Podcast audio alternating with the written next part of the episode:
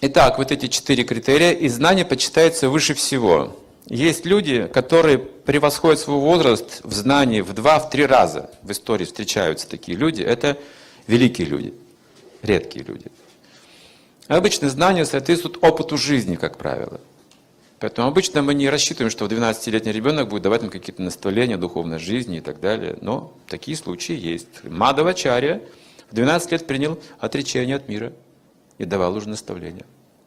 И взрослые люди слушали его. Что Кадева Госвами в 16 лет пришел к царю и дал ему наставления. Большие, великие, записанные наставления. А царь был уже зрелым мужчиной, имевший взрослых детей. 16-летний юнец учил его. И мудрецы признали, что он самый великий из всех мудрецов.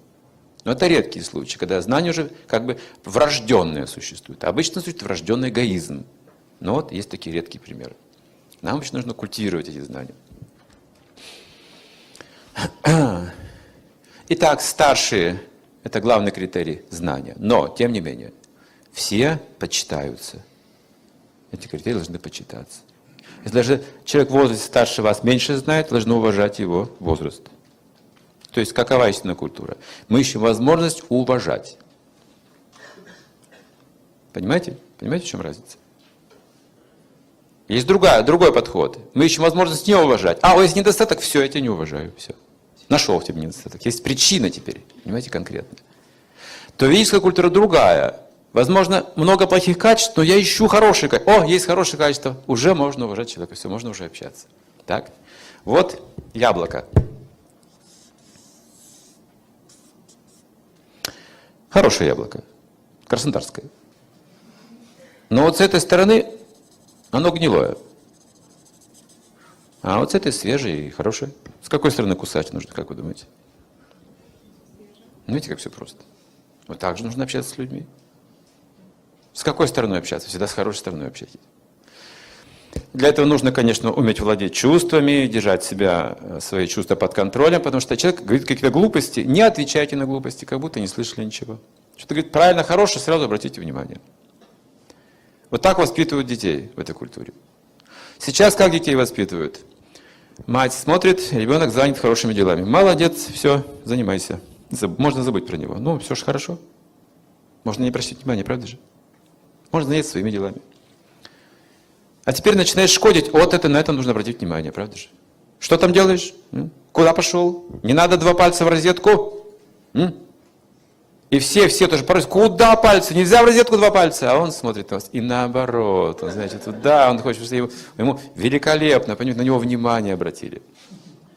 Все, что ребенок понимает. Он не знает, что такое розетка и почему нельзя, но он понимает, как он в центре внимания оказался вдруг, понимаете, в одну секунду.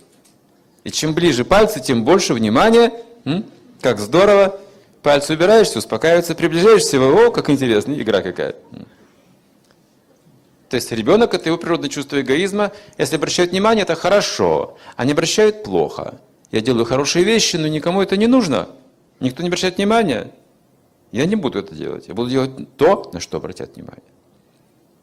Вот так ребенок понимает обстоятельства. Поэтому Вед говорит, наоборот, когда он делает что-то хорошее, немедленно обратите внимание.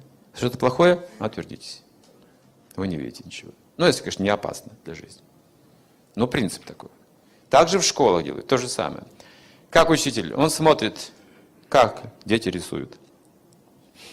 И он находит того, кто рисует лучше всех. Говорит, вот, очень хорошо. И уходит. И все что там, что там у него, что там. Ага, вот как хорошо. Вот, вот это нужно делать. Вот в таком духе нужно делать. Вот это позитивный метод. То есть общайтесь это с хорошей стороной человека. И она начинает увеличиваться, развиваться. То есть куда вы обратите внимание, то и вырастет. Как дождь, куда пролился, там и вырастет. Внимание – это большая сила, большая энергия. На плохие вещи нужно меньше внимания обращать, а на хорошие больше внимания обращать.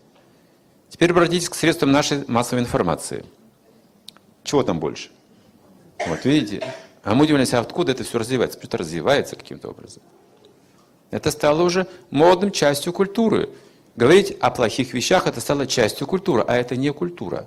Культура означает, мы говорим о возвышенных вещах всегда. Всегда. Всему нужно найти правильное место.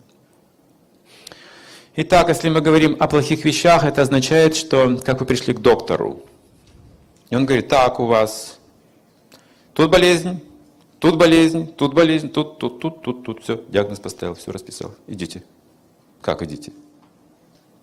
Главное же не диагноз. Главное лекарство принимать. То есть мы говорим негативные вещи, справедливо, это диагноз. А где лекарство? Если вы не знаете лекарства, вы постоянно будете менять все это, плохое убирать, а создавать что будете? То же самое, потому что нет лекарства, не знаете лекарства. Могут создавать ту же самую систему, просто по другим названиям.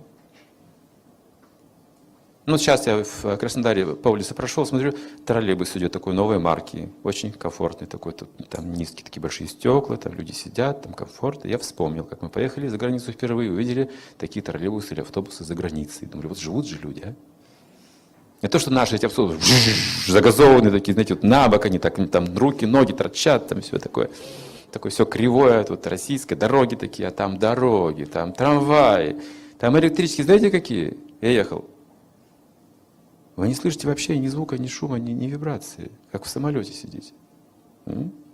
Вот живут же люди. Ну и что? Ну вот у нас сейчас такие же автобусы есть, ну и что? Ну и что с тобой? Ничего. Ведь ничего не изменилось.